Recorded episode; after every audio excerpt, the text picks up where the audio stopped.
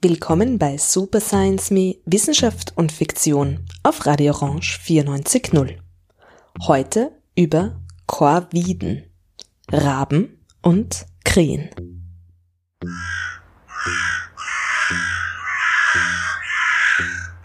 Die Corvidae, die Familie der Rabenvögel, zählt zu den Sperlingsvögeln, den Passeriformes, genauer zu der Passeriformes Unterordnung der Singvögel. Ja, Raben und Krähen sind Singvögel, auch wenn man die Laute, die man mit ihnen in Verbindung bringt, ja eher als Krächzen bezeichnet. Auch ihr Federkleid ist auf den ersten Blick nicht sonderlich spektakulär. Sie sind, sowohl die Männchen als auch die Weibchen, grau gemustert bis tief schwarz.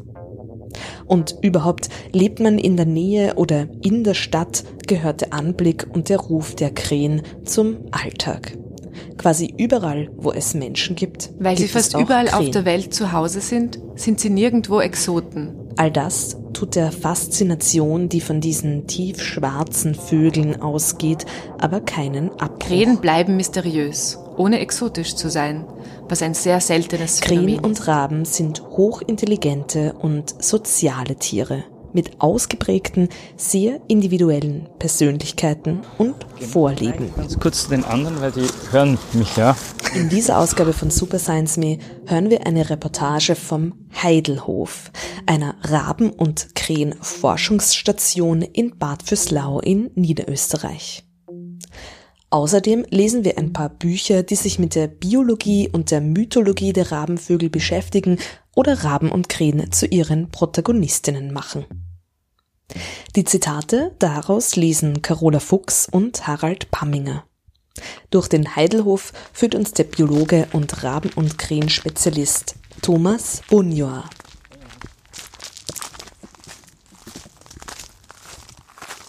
Ja, wir sind am Heidelhof. Das ist eine Kooperation zwischen zwei Universitäten, der Uni Wien und der Veterinärmedizinischen Universität Wien. Äh, und wir forschen da an den kognitiven und kommunikativen Fähigkeiten von Tieren. Die Arten, mit der ich mich persönlich da befasse und die da auch gehalten werden, sind Korviden, das sind Rabenvögel, einerseits der Kolkrabe, andererseits die Rabenkrähe. Also, was machen wir da?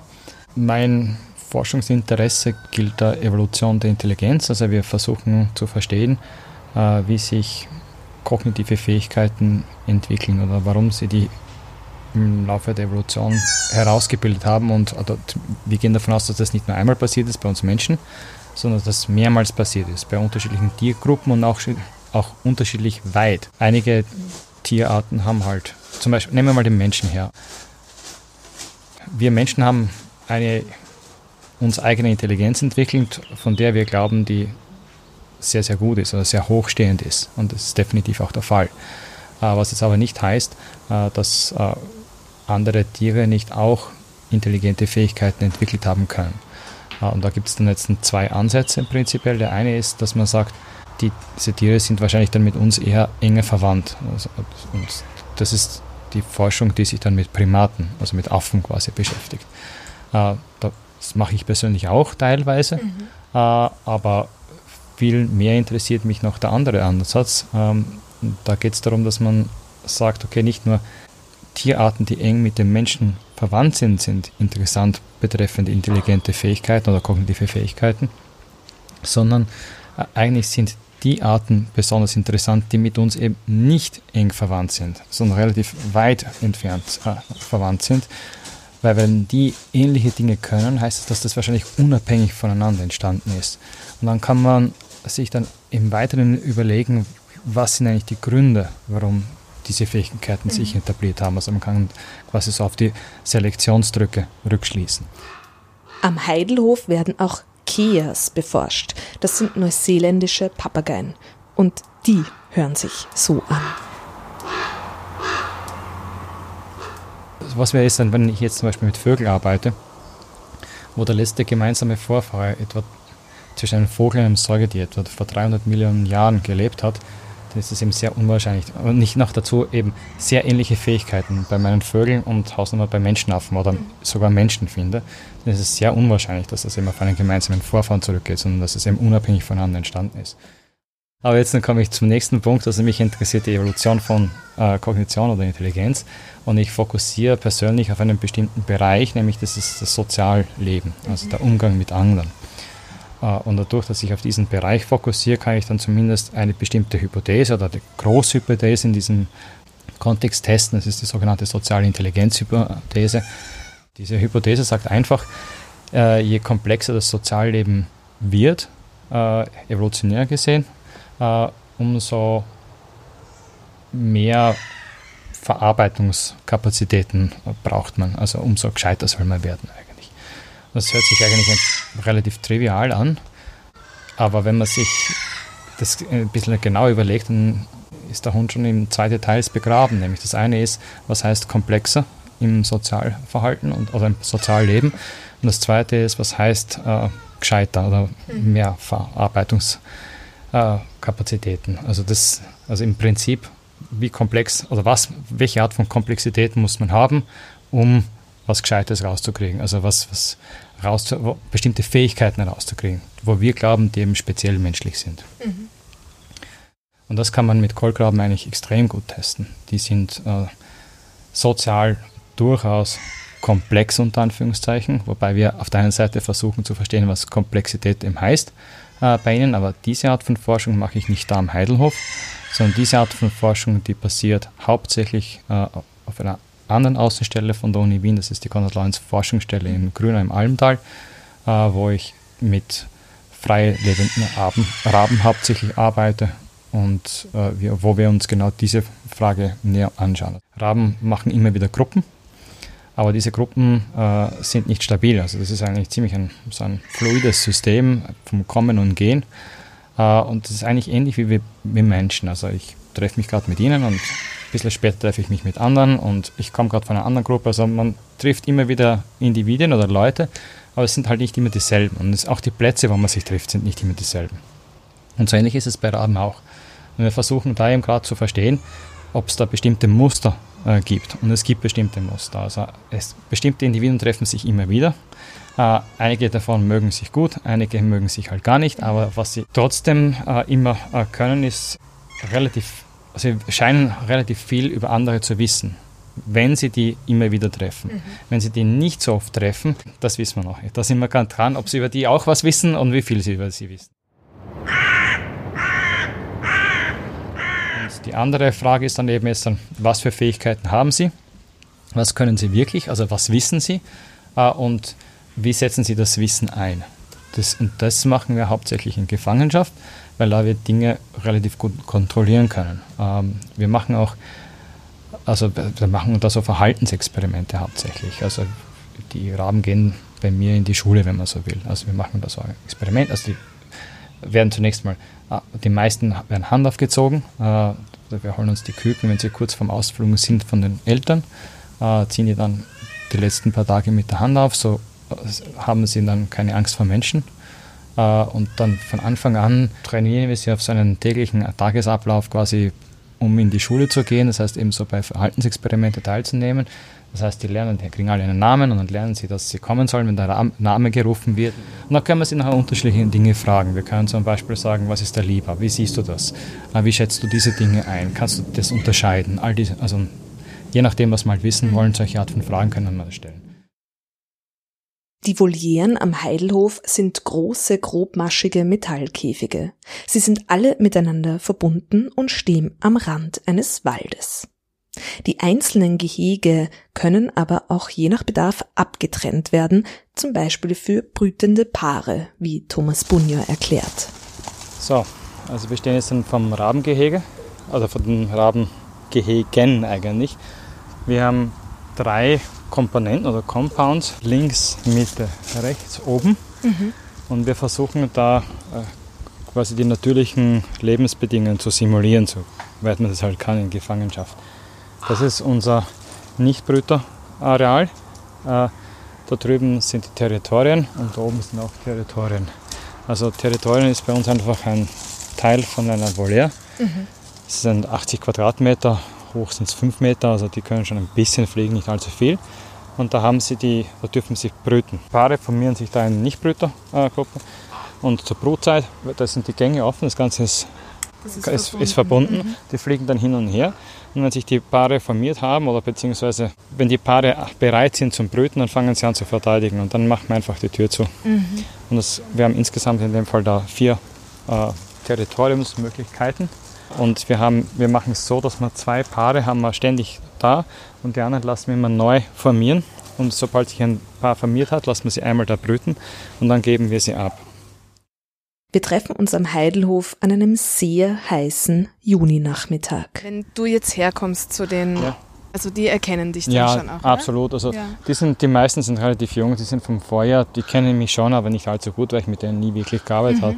Aber da, wie ich gekommen bin, der eine Rabe hat mich kurz gegrüßt. Aber ja. das war nur, also, na, na, es ist zu heiß im Moment. Ja, also es, je nachdem, wie sie aufgelegt sind, also zum Teil ignorieren sie mich natürlich, das sieht man jetzt gerade. Äh, aber wenn ich jetzt zum Beispiel reingehen würde, sind sie, die, die mich gut kennen, sind sofort auf meiner Schulter. Mhm. Oder sind, also sind, sind bei mir. Einige davon auf der Schulter, einige nicht so gern. Aber und dann würden sie auch sofort unterscheiden, selbst die zwischen dir und mir. Wenn wir jetzt dann gemeinsam reingehen, auch wenn du nichts mit hast, würden sie bei mir picken und dich, also dich mhm. vermeiden. Mhm. Äh, nicht allzu lang, äh, weil sie natürlich dann, was ist typisch für Raben, ist, dass sie immer mal alles aus anschauen wollen, also auschecken quasi. Mhm. Äh, man kann auch davon Neophobie sprechen. Also alles, was neu ist, vermeiden sie zunächst mal. Das macht es nicht unbedingt einfach, mit ihnen zu mhm. arbeiten meistens. Äh, und beim Menschen ist es auch ich durchaus ausgebraucht, aber nicht so extrem wie zum Beispiel bei Krähen. Krähen sind beim Menschen viel ärger. Äh, Raben reagieren auch auf neue Menschen schon, aber das dauert ein paar Minuten. Äh, normalerweise und dann fangen sie an, mal näher zu kommen und zu schauen, was kann ich mit dir machen. Und wenn man dann nicht aufpasst, dann ist deine Brille oder sonst dein Equipment dann weg. Also das, das, man, dadurch, dass ja, wenn man mal am Anfang reingeht, sie eben nicht herkommen, glaubt man, okay, das ist easy. Ja. Aber dann, wenn die anfangen zu sagen, okay, jetzt können wir mal, dann muss man eben gleich aufpassen, dass nicht alles weg ist wieder. Sie tun einem jetzt nicht, sie sind nicht irgendwie wie aggressiv oder rabiat ja. oder sonst irgendwas, aber sie können schon, äh, wenn sie natürlich dann probieren, mal auszutesten, mhm. was geht, ein bisschen härter hinhauen. Das mag man nicht so gern, das spürt man dann schon. Also das ist jetzt eine Gruppe, die haben wir voriges Jahr aufgezogen, fast alle davon. Also mhm. einige sind, wir haben ein paar Ältere auch dabei wieder. Wir probieren eben, wie gesagt, auch diese, diese Altersstruktur äh, ein bisschen zu simulieren. Äh, aber die meisten sind vom Vorjahr und alle äh, von den gleichen Personen aufgezogen, gleiche Exposure zu allen und doch von bis. Einige mhm. sind halt total verschmust und andere halt gar nicht äh, und, und so weiter. Also es ist nicht so, dass man da einen Standard rauskriegt. Das ist etwas, das in quasi jedem Buch über Raben und Krähen betont wird, das mir in die Hände gefallen ist. Sie sind extrem individuell. Und deshalb beginnen auch solche Bücher über Raben oder Krähen sehr oft mit einzelnen Geschichten. Geschichten von Begegnungen mit Krähen und Raben. Und ehrlich gesagt ist die Idee zu dieser Sendung auch in meinem Innenhof entstanden.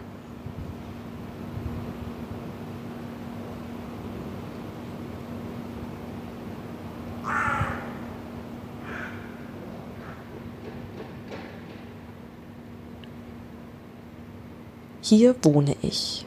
Das höre ich, wenn ich die Fenster öffne. Altbau Innenhof 1030 Wien. Seit einigen Wochen wohnen hier auch Krähen. Meistens wache ich von ihren Rufen auf so gegen halb sieben. Man hört sie aber auch tagsüber immer wieder. Seit ich bei Thomas Bunjor am Heidelhof war und auch mehr über die Krähen nachgelesen habe, weiß ich sicher, es handelt sich um Rabenkrähen. Sie sind vollkommen schwarz. Und ich vermute, dass es sich um ein brütendes Paar handelt, die hier eben territorial sind oder die ihr Territorium in der Nähe haben. Seitdem bilde ich mir auch ein, dass ich jetzt mehr Rufe höre als vorher und die irgendwie auch heller klingen, also vielleicht schon vom Nachwuchs sind. Aber wer weiß, ich bin noch kein Profi. Es könnte sich auch um eine Nicht-Brütergruppe handeln, der es hier tagsüber einfach gut gefällt. Und ich weiß auch, dass sich die Krähen gerade mausern. Sie sind total zerzaust. Vor allem eine kann ich immer wieder erkennen, die hat nämlich einen helleren Fleck am Rücken. Falls es also BrüterInnen sind, dann haben sie die Brut schon hinter sich. Seitdem ich auf diese Krähen aufmerksam geworden bin, höre und sehe ich Krähen ständig und überall in der ganzen Stadt. Wie in den letzten Super Science Me Ausgaben über den Naturbegriff, über das Artensterben und über feministische Wildnisfiktionen schon klar geworden ist, bin ich großer Fan von der Idee, sich Natur- und Wildniserlebnisse in der Stadt präsent zu machen. Aller auf Safari gehen, aber in Wien. Und in Bezug auf die Krähen habe ich dazu ein sehr inspirierendes Buch gefunden nämlich Crow Planet Finding Our Place in the Zoopolis von Leander Lynn Haupt aus dem Jahr 2009. Crows are wild beings in our midst, even as they point to the wilderness that we cannot see and have lost. Their abundance holds a warning, but also a promise. No matter how urban or suburban, how worldly wise and wilderness blind, No matter how drastically removed we as a culture and as individuals may have become from any sense of wilderness, we will nevertheless be thrust, however unwittingly, into the presence of a native wild creature on a near daily basis. Die Autorin beschreibt darin, wie uns die tägliche Begegnung mit den Krähen, die wahrscheinlich wildeste Begegnung in unserem urbanen Alltag, wie uns also die Krähen daran erinnern können, dass wir nicht von der Umwelt losgelöst leben, sondern mittendrin stecken und dass auch die Stadt ein Ökosystem ist, dass nicht allein abgezäumte, geschützte Räume für nicht humane Bewohnerinnen reserviert sein sollten, sondern diese auch hier ihren Lebensraum haben. Crows remind us that we make our homes not in a vacuum, but in a zoopolis, a place where human and wild geographies meet and mingle. They press us to our own wilder edges. Leander Lynn Haupt hat verschiedene Herangehensweisen parat, um diesen Blick auf die alltägliche Umwelt zu schulen. Crow Planet ist aber alles andere als irgendein Awareness-Ratgeber oder ähnliches. Es ist einfach eine wunderschöne Sammlung an Haupts Krähengeschichten. Vielleicht darf ich da nachfragen, zum, was jetzt speziell Raben oder Rabenvögel betrifft.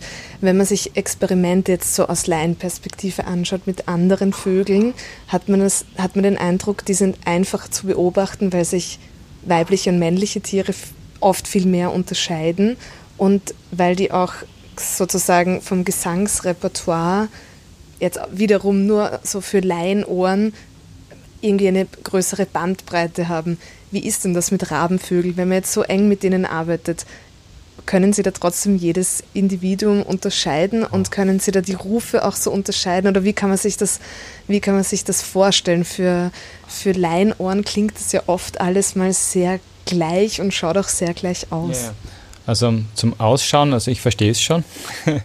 Sie sind halt groß und schwarz äh, und äh, haben halt wenig äh, charakteristische Merkmale, die, wir, die uns sofort ins Auge springen. Äh, die Männchen sind allerdings um ungefähr ein Drittel größer. Also selbst beim Hinschauen für einen Geübten kann man meistens ganz gut abschätzen, ob das ein Männchen oder ein Weibchen ist. Äh, spätestens beim Gewicht sieht man es dann und äh, ja, um sicher zu gehen, machen wir dann immer noch einen, eine genetische Analyse von einem Tropfen Blut. Nur, also wie gesagt, es ist nicht hundertprozentig und immer und es ist nicht so einfach, das stimmt. Aber was äh, definitiv der Fall ist, ist, dass äh, Raben extrem individualisierte Tiere sind. Also von dem Raben oder von den Raben wird bei uns eigentlich kaum gesprochen mhm. innerhalb der Arbeitsgruppe, weil da wird immer nur von den Namen von den Tieren gesprochen, mhm. weil sie so unterschiedlich sind. Selbst Geschwister sind. Der eine kann hochgradig explorativ sein, der andere halt überhaupt nicht. Der eine ist scheu, der andere nicht. Der andere ist irrsinnig verspielt, der nächste halt weniger. Der andere ist extrem lieb zu Menschen, also total zuvorkommen, wenn man so will. Also wenn man dem etwas bittet oder ihm anschafft, macht das bitte, dann tu das auch. Äh, der nächste tut es garantiert nicht. oder nur unter bestimmten Voraussetzungen. Also man muss ihm halt was bieten, damit er da mitmacht. All diese Dinge. Also so, die sind extrem variabel und das ist das, was man ihnen natürlich jetzt nicht ansieht, wenn man nur so einfach mal hinschaut. Da sieht man halt nur schwarze Vögel. Aber wenn man sie ein bisschen beobachtet, dann kriegt man ganz, ganz, oder mit ihnen interagiert, auch kriegt man ganz, ganz schnell das Gefühl für die verschiedenen mhm. Individuen. Und das ist das auch, was mir Äh, meine Kollegen sagen, die zu mir in die Arbeitsgruppe kommen, vor allem auch schon die ausgelernten Postdocs, also die fertigen Wissenschaftler, die zum Beispiel jetzt dann von Primaten kommen, also die vorher mit Schimpansen gearbeitet haben, haben habe ich jetzt schon dreimal erlebt, dass mir solche Leute gesagt haben, es ist unglaublich, wie starke Persönlichkeiten und die Vögel auch sind. Das hätten sie nicht so eingeschätzt. Mhm. Und jetzt ist die Frage, wie erkennt man die eigentlich? Äh, um sicher zu gehen, dass wir uns da nicht irren, geben wir ihnen alle Farbringe. also die sind alle individuell markiert. Äh, so, da, und über die Markierung können wir die Individuen äh, unterscheiden und dann relativ schnell äh, lernt man dann eh, wie jeder Einzelne ist. Und ich brauche bei den Raben, die ich gut kenne, keine Markierung. Also da, ich weiß sofort, wer wer mhm. ist. Mhm. Das gleiche ist auch beim Rufen. Insgesamt gesehen hören sie sich alle sehr ähnlich an. Äh, wenn man sie gut kennt, kriegt man dann mit Nuancen. Mhm. Also der eine ist mhm. lauter, der andere leiser, der andere mehr quietschend, der andere halt weniger und solche mhm. Sachen. Den Eindruck hatte ich auch bei so einer, ich habe es so ein bisschen in populär wissenschaftliche oder so literarisch-essayistische Bücher, vor allem über Krähen und Rabenvögel reingelesen. Und die gehen eigentlich alle von individuellen Beobachtungen aus und auch die, die eher sich dann an wissenschaftlicheren Ansätzen orientieren, sagen trotzdem immer wieder, wie individuell die Beobachtungen sind und dass man die nicht wie vielleicht bei anderen Tierarten schneller mal pauschalisieren kann, sondern dass das, wie ist denn das so aus Forschungsperspektive? Macht es das schwieriger? Nein, ist, ja, je nachdem, wie man sieht. Das hat alles ja. seine Vor- und Nachteile. Ja. Man muss halt die Vorteile versuchen zu spielen, mit den Nachteilen zurechtzukommen. Äh, zurechtkommen. Es, ich glaube, es ist wichtig, da beide Ebenen in Betracht zu ziehen. Auf der einen Seite die individuelle Ebene. Das hat man früher oft negiert. Also man hat immer versucht, Mittelwerte zu bilden, also auf Gruppenebene zu analysieren. Und äh, wenn man das dann macht, kriegt man halt bei Raben sehr oft eine große Streuung eben weil die sehr individuell unterschiedlich sind. Also was der eine so macht, macht der andere anders. Aber wenn man dann probiert, einen Mittelwert zu bilden, ist das halt irgendwann in der Mitte und halt große Ausreißer. Äh, aber trotzdem ist das eine wichtige Sache, nach wie vor auf Gruppenniveau zu arbeiten, weil das erlaubt uns dann eben ein bisschen zu generalisieren, was Raben generell oder im Schnitt machen können oder sollten. Äh, allerdings muss man da auch immer aufpassen, dass man dann halt die entsprechenden Test- oder Beobachtungsbedingungen auch mit einbeziehen muss. Also eigentlich dürften wir nachher nur sagen, Raben, die unter diesen Bedingungen beobachtet worden sind oder getestet worden sind, die, sollten, die verhalten sich so oder sollten sich so verhalten im Schnitt. Auf der anderen Seite ist es super spannend, die individuelle Ebene mit reinzubringen und das hat sich gerade in den letzten 10, 20 Jahren extrem geändert, nicht nur innerhalb der Rabenforschung, sondern generell im Bereich der, ich wollte gerade sagen, jetzt Animal Behavior, also Tierverhalten, äh, aber auch von, von Menschenverhalten. Mhm. Das ist nämlich die ganze Persönlichkeitsforschung. Also die gibt es ja bei Menschen schon länger, ist aber auch jetzt dann durchaus stärker geworden vielleicht noch und bei, bei den Tieren in den letzten 10, 15 Jahren hat es richtig geboomt. Dass man auch versucht zu verstehen, unter welchen Bedingungen entwickeln sich so starke individuelle Charaktere und was hat das für einen Nutzen. Mhm. Und wenn man das so sieht, äh, ist das, was die Raben machen, wiederum extrem spannend. Was wird nun dazu konkret am Heidelhof beforscht? Ein Paradigma, was wir auch sehr gerne hernehmen, ist Playback.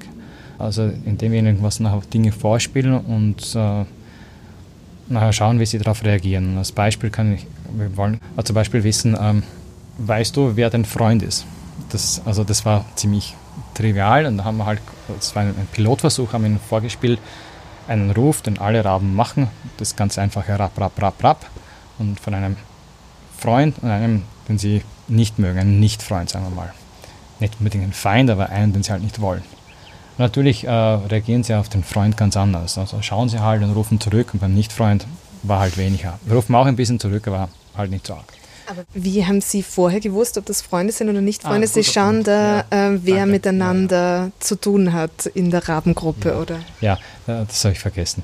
Also wir schauen uns sehr, also wir machen nicht nur Verhaltensexperimente, sondern wir machen auch sehr intensive Beobachtungen. Äh, und wir schauen uns quasi jeden Tag an, für eine bestimmte Zeit, äh, wer was mit wem zu tun hat. Mhm. Und dann natürlich, äh, wenn bestimmte Individuen, die gehen sich aus dem Weg und wenn sie miteinander interagieren, ist das eher nicht freundlich. Das mhm. sind die Nicht-Freunde. Okay. Und dann gibt es halt bestimmte Individuen, die äh, interagieren extrem viel miteinander in einer sehr nette Art und Weise. Das heißt, die kraulen einander, so eine Art wie eine Massage geben. äh, die teilen Futter miteinander, die spielen miteinander, das sind halt die Freunde. Der eigentliche Versuch war noch viel schöner, da haben wir ihnen nämlich ähm, die Rufe von ehemaligen Freunden und Nicht-Freunden vorgespielt, die sich seit mindestens drei Jahren nicht mehr gesehen mhm. haben. Und da wollten wir wissen, können sie sich daran erinnern. Und wir haben als Kontrolle haben wir, äh, gespielt auch äh, Rufe, die gleichen Rufe wiederum von Individuen, die sie nicht kennen konnten. Und wir haben das vorgespielt, Raben, die eben eigentlich, also die, die wir gut kannten und von wo wir dieses Netzwerk mit Freunden und Nicht-Freunden machen konnten. Und wir haben das gleiche vorgespielt, Raben, die wir nicht kannten und die aber auch das Netzwerk von diesen Rufen, die wir davor spielen, nicht kennen konnten. Also mhm. Also, und weil es hätte sein können, dass trotzdem irgendwelche äh, Nuancen in den Rufen drinnen sind, auf die wir nicht geachtet haben, die es einem Raben erlaubt, da zu unterscheiden.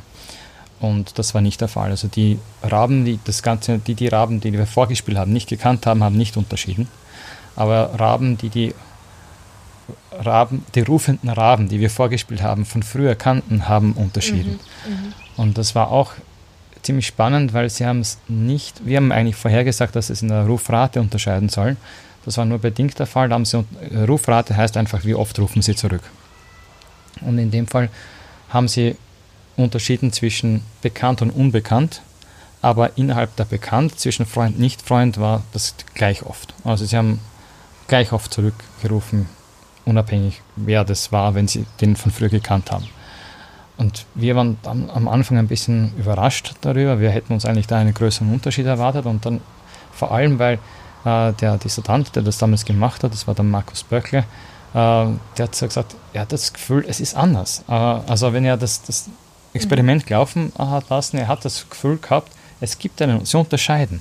Aber nur in der Rate war es eben nicht äh, sichtbar. Und deswegen hat der Markus nachher die Idee gehabt, wir können uns, wir können eine bessere bioakustische Analyse machen und haben geschaut, okay, wie sagen sie das? Also nicht wie oft sagen mhm. sie etwas, sondern wie sagen sie es. Und da hat es dann die großen Unterschiede gegeben. Okay. Und das, wenn ich das jetzt mal übersetze, also es, sagen wir mal, sie rufen zurück hauptsächlich mit, wir spielen Rap, Rap, Rap und sie äh, antworten mit Rap, Rap, Rap. Also dann ist eben die Rufrate Rap, Rap, Rap dreimal bei einem Freund, Rap, Rap, Rap dreimal bei einem Richtfreund. Aber wenn ich das jetzt übersetze, sagen wir mal, Rap heißt Hallo, was nicht stimmt, aber sagen wir mal, es heißt Hallo.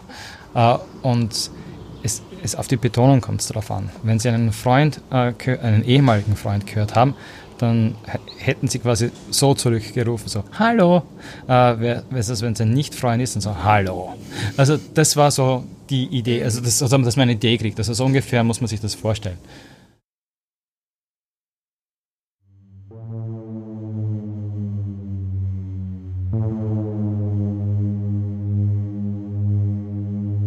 Once upon a midnight dreary, while I pondered, weak and weary, over many a quaint and curious volume of forgotten lore, while I nodded, nearly napping, suddenly there came a tapping, as of someone gently rapping, rapping at my chamber door. Here I flung the shutter, when with many a flirt and flutter, in here stepped a stately raven of the saintly days of yore. The Raven von Edgar Allan Poe ist sicherlich das bekannteste Stück Rabenliteratur. Wie Catherine Feher Elston in Raven's Song betont, greift Poe darin ganz klar auf die Bedeutung des Raben zurück, so wie er in der Mythologie der Native Americans geschildert ist, nämlich als ein Mittler zwischen den Lebenden und den Toten. Des Rabens wiederholtes Nevermore gilt der verzweifelten Frage des Erzählers, ob er seine Leonore wiedersehen wird, seine verstorbene Geliebte. Und so krächzt der Rabe eben wiederholt, nimmermehr. And my soul, from out that shadow that lies floating on the floor, shall be lifted nevermore.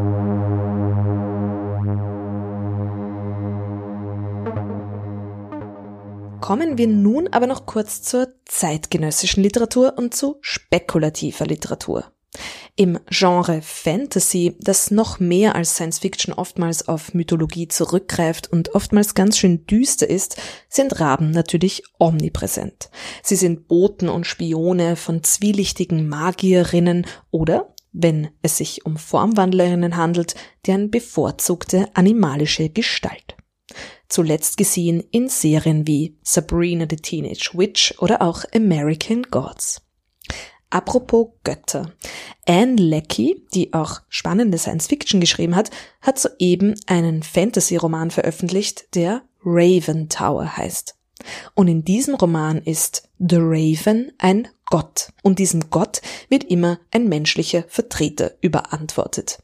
Ein Lies, eine Art König, der der Macht des Rabens quasi verpachtet wird. Ich habe erst circa die Hälfte des Romanes gelesen, ist aber sehr spannend und von einem Gott selbst erzählt. Und wie diese Gottheiten zu all ihren Mächten kommen, ist auch sehr toll beschrieben. Außerdem ist dieser Roman in der zweiten Person geschrieben, also ein Du adressierend, was ich auch immer ganz gern mag und was hier besonders gut gemacht ist. A crow stood next to a robot on the building's edge, looping its leg over one wing to scratch its head.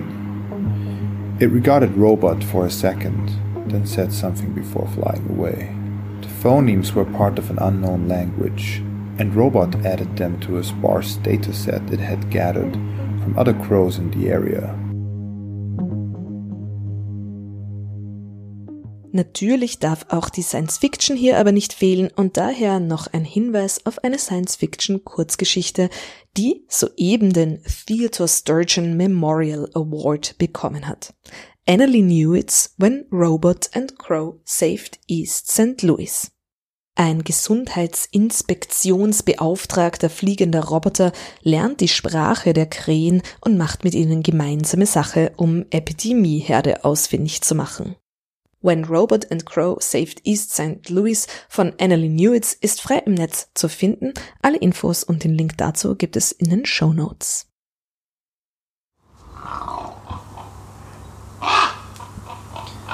Ja, und vielleicht gehen wir mal ein paar vorstellen. Ich mag jetzt nicht reingehen, äh, A wegen dem Gerät, das ja. ist nicht gut, äh, und B auch mit Flipflops ist nicht gut reingehen. Äh, also sie, sie schaffen es dann immer wieder. Hey, Habt ihr euch jetzt gescheckt? Hallo, ist ja gut. Ist ja gut. Magst du mal herkommen? Magst du mal herkommen? Und dann seht ihr eine Pflicht nach hinten. Sie können auch immer ausweichen, wenn Sie wollen.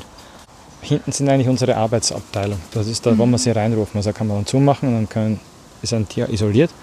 Also isoliert temporär isoliert ja, ja. und visuell vor allem, so können die anderen nicht schauen, was eigentlich da passiert. Mhm. Wenn wir wollen, dass die anderen zuschauen, dann arbeiten wir da vorne zum Beispiel. Mhm. Deswegen haben wir da überall die Schiebetüren. Mhm. Die haben jetzt alle den Schnabel offen, weil ist so das, heiß, heiß ist? Mhm. Weil es ihnen heiß ist. Und da, wir haben auch da jetzt hinten, sieht man so immer ja. so ein bisschen Nebel, von denen ist so eine Berieselungsanlage, dass es ein bisschen abkühlen kann. Ja. Und dann stellt mir Thomas Bunjör Astrid vor. Es ist ein altes Paar, das ich sehr gut kenne. Und wenn einmal die kommen, heißt das, das ist einfach jetzt noch viel zu heiß. Also die sitzen auch nur da oben und hecheln. Das ist ein Brutpaar, man sieht auch das Nest noch. Mhm. Ah, die haben zwei Junge, die sind wahrscheinlich ein bisschen weiter hinten. Die vertischen sich dann immer, wenn wir kommen. Und hey, kommst du her kurz? Na schau, geht doch. Das ist die Astrid. Äh, hey, kommst du zu mir? Da, da bin ich. Hallo. Hey, naja. Lass dich anschauen, geh, komm her zu mir, schau. Ich habe zwar nichts mit, ich bin eh gemein, gell? Ruf dir und hab nichts. Wirklich, gar nichts. Aber ich hole dir noch was. Komm her da. Hey! Hallo? Geht's? Hey! Ich bring dir was. Okay? Das ist eine äh, Aufforderung zum Kraulen. Aber, also den Kopf so senkt. Ja, aber sie ist ein bisschen bitchy. Also sie, sie kann nett sein, ja. aber sie kann das auch dann durchaus hernehmen, um mir zu zeigen, hey, wo warst du die ganze Zeit? äh, und das heißt, ich darf sie nachher kraulen und irgendwann einmal gibt es mir, das brauche ich jetzt nicht unbedingt, aber ich hole dir was. Hm? Ist okay? Zeig mir mal, was du kannst. Ich hole kurz was und wir spielen ein bisschen Astrid. Okay, komm gleich. Thomas Bunja holt Hundeleckerlis. Aber bevor er diese dem Raben Astrid gibt, sagt er, du gibst mir was, ich geb dir was.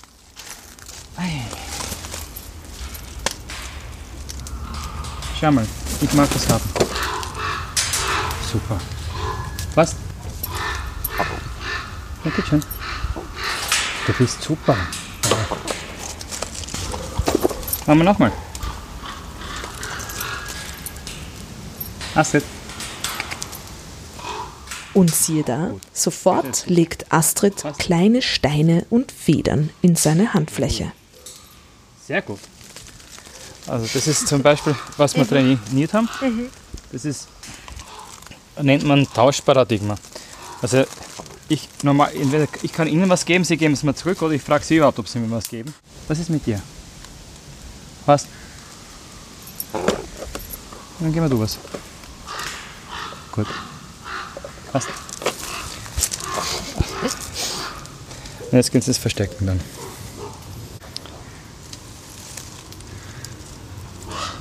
Das war wieder ein Jungtier. Das sieht man auf der anderen Seite, das ist jetzt die Tür zu, kann man auf der anderen Seite rein.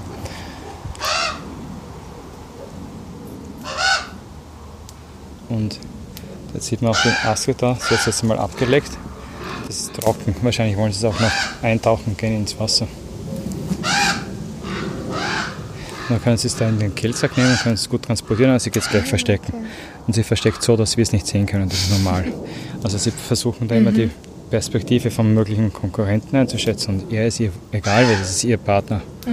Also dann, er darf sehen, wo es hingibt, weil er, der wird es mit ihr Ja, auch er teilen. sieht jetzt, aber Ja. wir nicht mehr. Sie Genau. ist ums Eck. Ja. Mhm, spannend.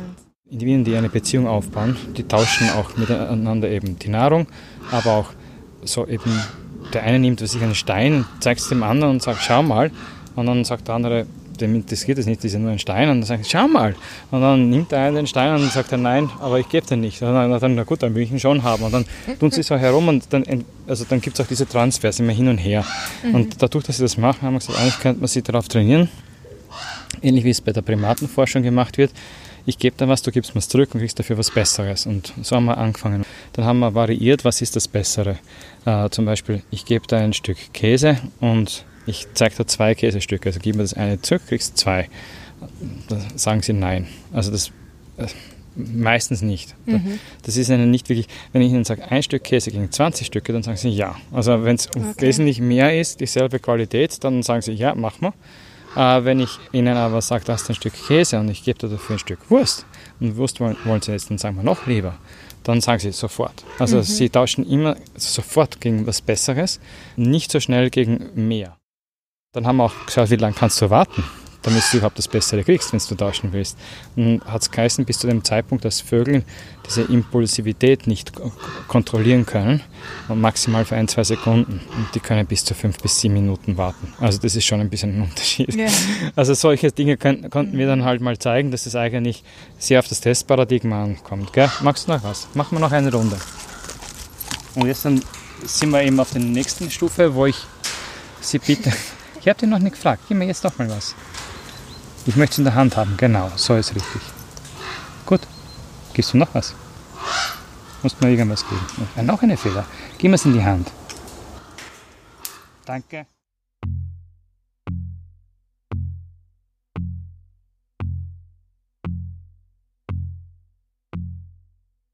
Gerade in deutscher Übersetzung erschien das Buch Der Herr der Raben, im britischen Original Raven Master von Christoph Scaife. Der ist nämlich tatsächlich der Rabenmeister, also für die Raben im Tower of London verantwortlich. Zeit wohnen sieben Kolkraben im Tower. Als Rabenmeister bin ich für ihre Sicherheit und ihr Wohlbefinden verantwortlich. Ich kümmere mich um sie und sie kümmern sich um uns. Ohne die Raben, so heißt es von alters her, wird der Tower zu Staub zerfallen und großes Unglück wird über das Königreich hereinbrechen. Christopher Skyfe erzählt von seinen Aufgaben als Raven Master und den unterschiedlichen Persönlichkeiten der Raben. Es geht ihm aber auch um die Geschichte der Raben hier im Tower of London. Früher beschnitten die Rabenmeister bei allen Raben an je einem Flügel sowohl die Hand als auch die Armschwinge. Die Handschwingen sind die größten Schwungfedern und erzeugen beim Fliegen den Schub. Die kleineren Armschwingen sorgen zusätzlich für Auftrieb. Damit waren die Vögel definitiv flugunfähig. Skyfe erzählt etwa, wie er das inzwischen anders mache. Die Flügel der Raben würden zwar nach wie vor beschnitten, damit sie nicht gänzlich wegfliegen, aber nicht so extrem, dass sie vollkommen flugunfähig wären. Raben sind Gewohnheitstiere. Schon die kleinste Veränderung ist problematisch. In der Psychologie nennt man diese Angst vor allem Neuen, meines Wissens, Neophobie. Ihre Rituale und Routinen sind den Raben ebenso heilig wie ihre Hackordnung. Sie wollen immer genau wissen, woran sie sind. Der Herr der Raben, Christopher Scave.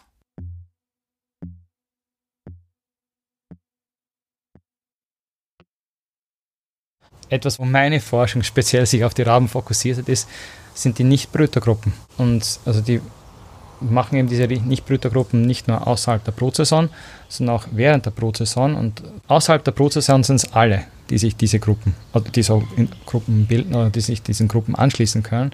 Und während der Brutsaison sind es eben die, die nicht brüten. Die, die, die brüten, bleiben in den Territorien und versuchen da eben die Nichtbrüter rauszukicken oder raus, draußen zu halten.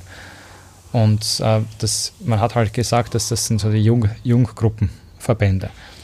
Und das stimmt schon bis zu einem gewissen Grad, aber eigentlich, wenn man sich diese Junggruppenverbände unter Anführungszeichen anschaut, dann sind ungefähr ähm, 20 bis 30 Prozent von den Individuen sind, mhm. sind eindeutig adult und bis zu 10, 15 Jahre. Also das, ist, das kann ich aus meiner Forschung, eigenen Forschung schon sagen. Die Raben werden mit drei Jahren geschlechtsreif. Ähm, also die, das sind durchaus relativ viele oder einige älter, äh, relativ alte Individuen dabei. Und da kann man sich natürlich jetzt fragen, warum und wieso äh, das Ganze so ist. Aber auf alle Fälle ist das, äh, sind diese Gruppen durchaus strukturiert. Also jetzt haben wir schon einerseits die Altersstruktur, B dann diese Ortspräferenzen äh, und C, äh, dann machen sie auch noch so in Freundschaften. Ich habe schon vorher gesagt, dass wir uns anschauen, wie sie miteinander interagieren.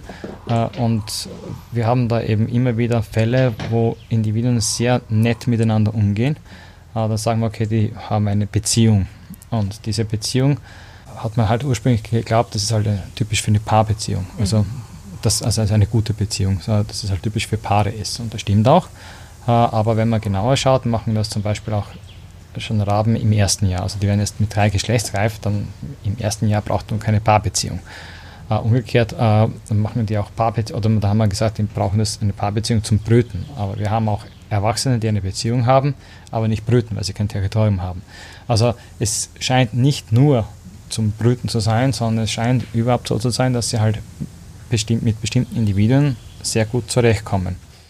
Diese äh, Netzwerke, die sie da quasi bilden, von Freundschaft, wenn man so will, oder positiven Beziehungen, sind nicht allzu groß. Also pro Zeiteinheit haben die zwischen, also oft haben sie gar keinen, also mhm. es gibt einige, die, haben, die schaffen es halt nicht, aber oft haben sie ein, zwei, äh, es kann sein bis zu fünf, sechs, sieben. Ich glaube, sieben ist das Maximum, was wir im Freiland bis jetzt dann gehabt haben, auch in den Volieren, also das deckt sich ziemlich genau.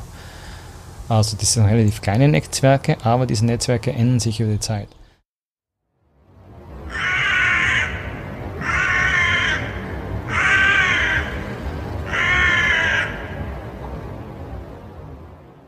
Das Buch Raven Song, A Natural and Fabulous History of Raven and Crows von Catherine Feher Elston aus dem Jahr 1991 versammelt überwiegend Native American und indische, aber auch europäische Mythen und Legenden über Raben und Krähen. Von Raven-Mockers, gefürchteten untoten Hexerinnen in Rabengestalt, von Raben als Mittler zwischen Unterwelt, Welt der Toten und der Lebenden, vor allem aber von Raben als Schöpfergestalten. In the long ago, when the world was young, in the time before man, Raven was white as snow. White Raven's soul was filled with light and beauty. and his spirit shone like the sun. His twin brother was also beautiful to behold, but although he was shiny, his soul, like his feathers, was dark and black as deepest night. Raven, Shaper of Mountains, der Rabe, der für die Erdenbewohnerinnen das Sonnen- und Mondlicht aus dem Himmel stibitzt. Raven is not only the maker of things, not only the transformer, he is also a magician and a healer. His singing contains magic in his voice, while sometimes annoying, and when he is hungry or frightening when he is angry, can also be lulling and soothing.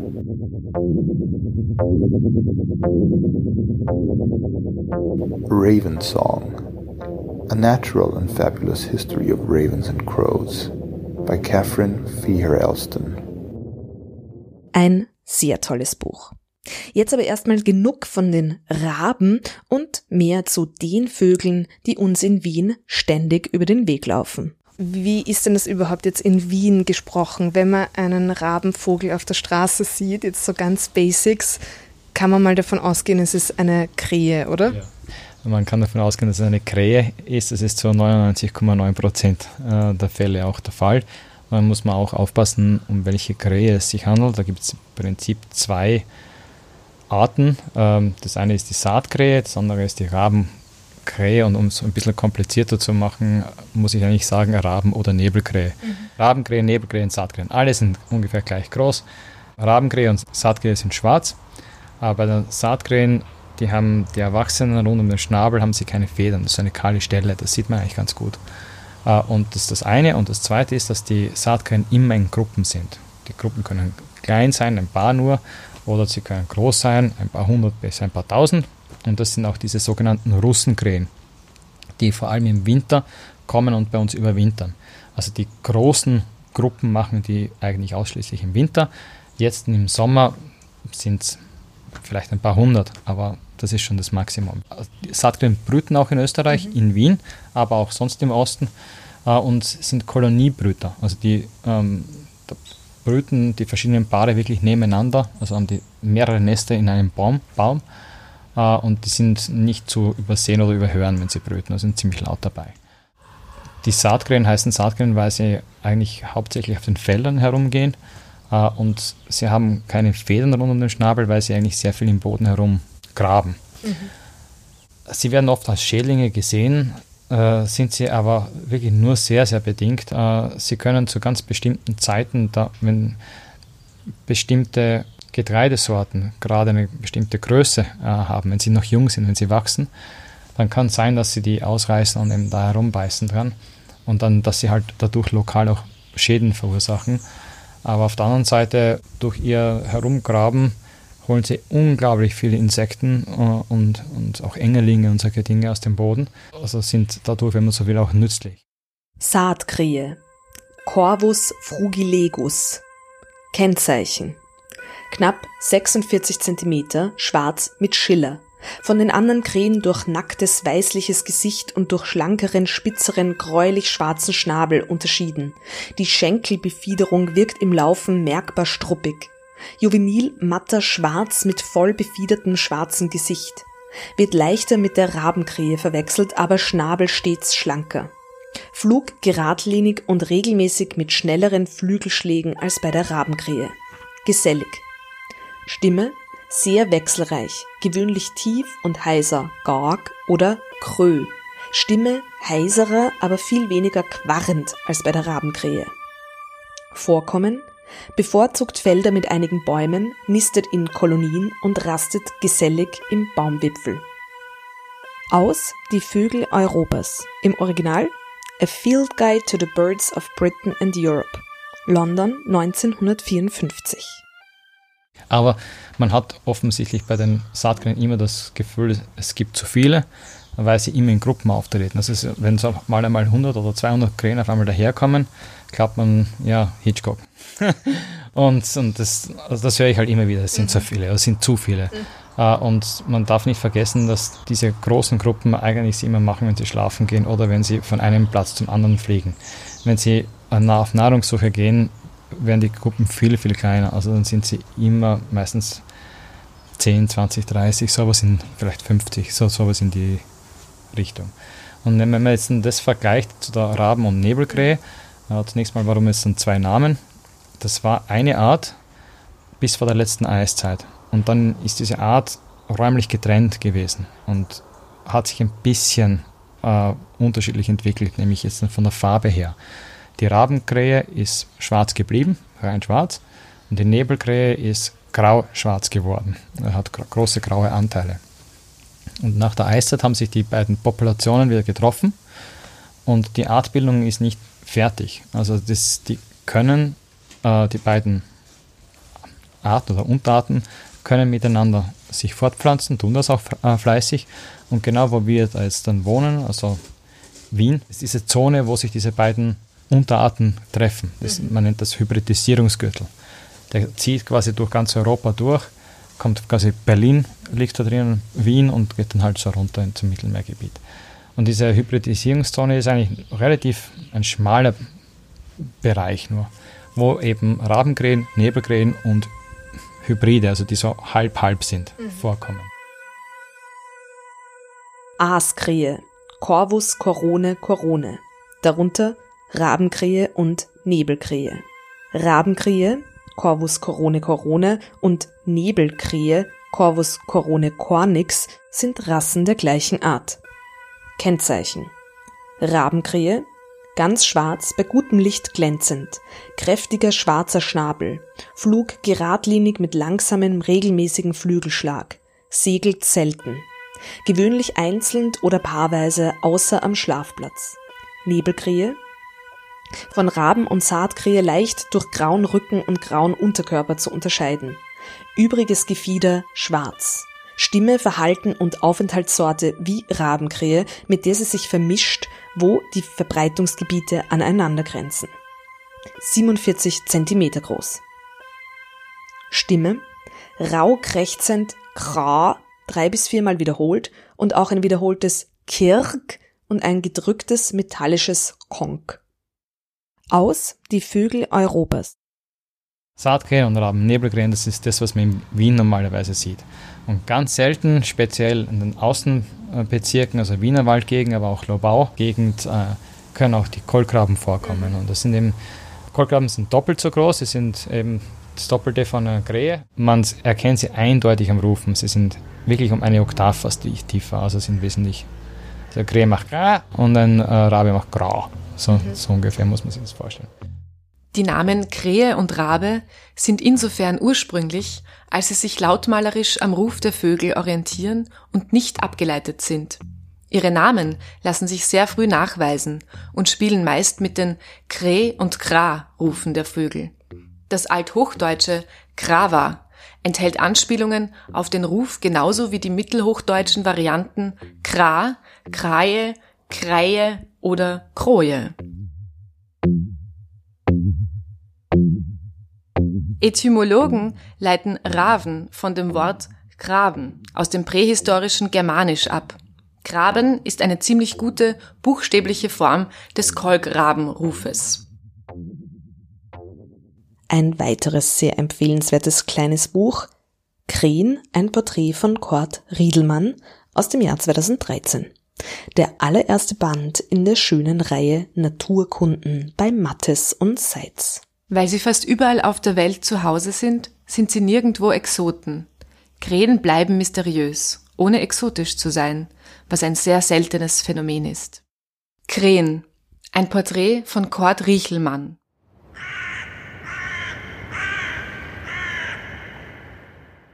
Kommen wir nochmal zum Heidelhof, wo Thomas Bunjor ein weiteres Experiment erklärt, das die RabenforscherInnen mit den Vögeln aktuell durchführen. Wir haben, was man so, ein Test, der gerade im Lauf und wo das eine Paar hinten heute noch getestet werden mhm. soll, glaube ich, ist mit einem Blue String Paradigm. Das ist so eine Plattform, die kann man bewegen und äh, man kann da auf die Plattform kann man Futterstücke legen äh, und die Futterstücke sind aber außerhalb der Reichweite für mhm. sie. Außer wir geben einen, äh, eine Schnur da durch und da wieder rein, sodass man, wenn man an der Schnur zieht, bewegt sich die Plattform zu einem hin und man kann das Futter erreichen. Der Trick ist, dass man aber, dass das so breit ist, dass man, also man muss beide Enden der Schnur nehmen, um zu ziehen. Okay. Wenn man nur eine Ende nimmt, dann hat man die Schnur, aber nicht das, die Plattform. Das heißt, man braucht einen Partner zum Ziehen. Und wir wissen, dass sie das ganz gut lernen können mhm. und wir haben sie ihnen alle lernen lassen. Und jetzt dann testen wir sie in verschiedene Kombinationen und äh, schauen uns an, wie sie reagieren, wenn die Futterbelohnung für sie die gleiche ist, für beide Partner, also da und da mhm. ist das mhm. gleiche mhm. oder da und da ist nicht das gleiche. Okay. Also das ist eine Spiel. Wir haben da mehrere ja. Spielvarianten und äh, diese Art von Versuch haben wir jetzt gerade angefangen. Wir haben allerdings so eine Serie, mit dieser Apparatur haben wir schon fertig, also eigentlich mehrere Serien, also, also eine Serie mit mehreren Experimenten. Und da haben wir immer die gleiche Belohnung gehabt.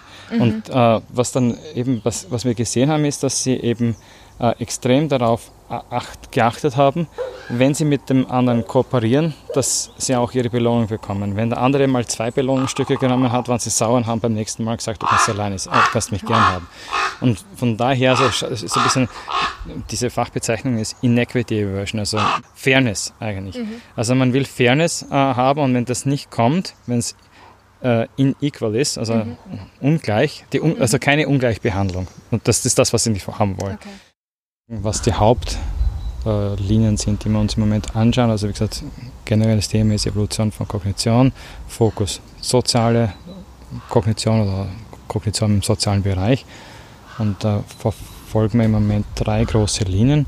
Das eine ist eben Informationsweitergabe oder soziales Lernen und, und bis zur Traditionsbildung und Kultur, wenn man will. Also das ist ein großer Begriff, soweit mit der Kultur sind wir im Moment noch nicht. Aber wir schauen eben, inwieweit sie voneinander lernen äh, und äh, wie lange sie die Informationen behalten, die sie gelernt haben. Das zweite ist eben, habe ich schon vorhin oben demonstriert, das Tauschparadigma mhm. und auch den Loose String, also dieses dieses, also dieses Board, was man da hin und her schieben muss, äh, das, beides sind das Paradigmen, die im weiteren Sinn für Kooperationsfähigkeit testen. Also wie gut kann ich mit dem anderen was machen, in dem Fall entweder gemeinsam was machen, wie beim, beim, beim Schnürl ziehen oder eben, äh, dass ich dem anderen halt vertraue, wenn ich ihm was gebe, dass ich das wieder zurückbekomme. Also so auf Reziprozität, Reziprozitätsprinzip quasi. Und das äh, dritte ist, der dritte große Bereich ist eben das Wissen. Das hatte ich am Anfang angesprochen mit den Playback-Experimenten, mhm. wo wir getestet haben, wie gut sie sich zum Beispiel auf den Freund erinnern können. Ein anderer Test, äh, den wir gemacht haben, ist zum Beispiel, inwieweit sie jetzt nicht nur wissen, wer ihr Freund ist, sondern wem der, also wer der Freund von wem anders ist. Mhm. Also ob sie nicht nur ihre eigenen Beziehungen einordnen können, sondern auch die Beziehungen von den anderen. Das können sie unglaublich gut. Was RabenforscherInnen wie Thomas Punja und sein Team also immer wieder feststellen können, ist, dass Raben und Krähen nicht nur geschickt und gescheit sind, wenn es darum geht, aus kniffligen Apparaturen, die man ihnen Experimente halber hinstellt, Futter zu holen, zum Beispiel in Teamarbeit oder mit Werkzeugen, sondern auch, dass sie ein gutes Gedächtnis haben und in sozialen Strukturen organisiert sind, die über die biologischen Basics wie Schutz und Paarung hinausgehen. Dass Raben und Krähen durchaus so etwas wie Freundinnenkreise bilden, zum Beispiel. Das ist alles super faszinierend. Zum Abschluss möchte ich aber noch auf einen Rabenfakt hinweisen, der weniger geheimnisvoll ist, mich aber total umgehauen hat. Die sind alle schon ausgewachsen. Äh, nach Moment, einem Jahr schon? Ja, nein, nach, nach, sechs Wochen. Ah, nach, was, nach sechs Wochen? Die, das Ei ist so groß, mhm. das heißt, die Jungen sind so groß, wenn ja. sie schlüpfen. Nach sechs Wochen haben sie die Größe, also so wie jetzt. Also sie wachsen dann minimal, aber das ist wirklich äh, Millimeterbereich. Mhm. mhm. Aber eben, sie wachsen ganz schnell, ja. äh, körperlich. Geistig mhm. brauchen sie nochmal ein Jahr. Mhm. Also die, das ist die Rome, die ist vom Feuer die sind jetzt mittlerweile so an der Kippe, wo man sagt, okay, jetzt sind, sind sie in, dieser, in diesem äh, pubertären Pflegealter. Mhm. Also jetzt geht schon langsam. Also, das, also äh, jetzt sind sie auf fast Erwachsenenniveau. Ja. Oder alles auf Teenager-Niveau. Ähm, das heißt, man hat dann eigentlich so lauter gleich große Vögel, die sich aber extrem unterschiedlich ja. verhalten. Genau, richtig. Das ist aber auch ganz typisch im Freiland. Mhm. Nach nur sechs Wochen nach dem Schlüpfen aus dem wenige Zentimeter großen Ei sind Raben voll ausgewachsen. Und das sind riesige Vögel. Thomas Bunjor hat mir dann noch verraten, wie man jüngere Tiere dennoch erkennen kann. Man sieht auch, die Jungen kann man auch ganz gut erkennen, dass sie rosa sind im Schnabel. Ah, okay. Das ist ein, ja, sind, ja. Äh, wenn sie ganz äh, von heuer, wenn wir rübergehen, sehen wir die Jungen von heuer, die sind ganz pink mhm. und haben noch äh, blaue Augen. Äh, da mhm. ist nur noch ein bisschen, also so teilweise pink, die färben schon um äh, und die Augen sind schon braun. Mhm. Und wenn man die Bobble sich anschaut, äh, wenn die den Schnabel aufmacht, machst du mal den Schnabel auf, ja? Ja, ja komm her, ja, jetzt sieht man schön.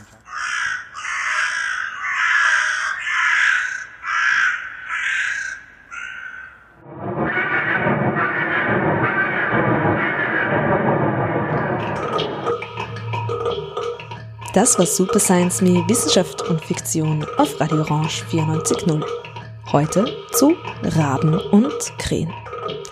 Ich hoffe, ihr hört und seht sie jetzt auch überall und findet sie so faszinierend wie ich. Super Science Me gibt es wieder am 13. August und dann mit ein paar Sommerlektüre-Tipps mit einem ganz speziellen insektoiden Fokus. Bis dahin einen tollen Sommer. Julia Grillmeier sagt Baba und bis bald. Bye. Super Science Me.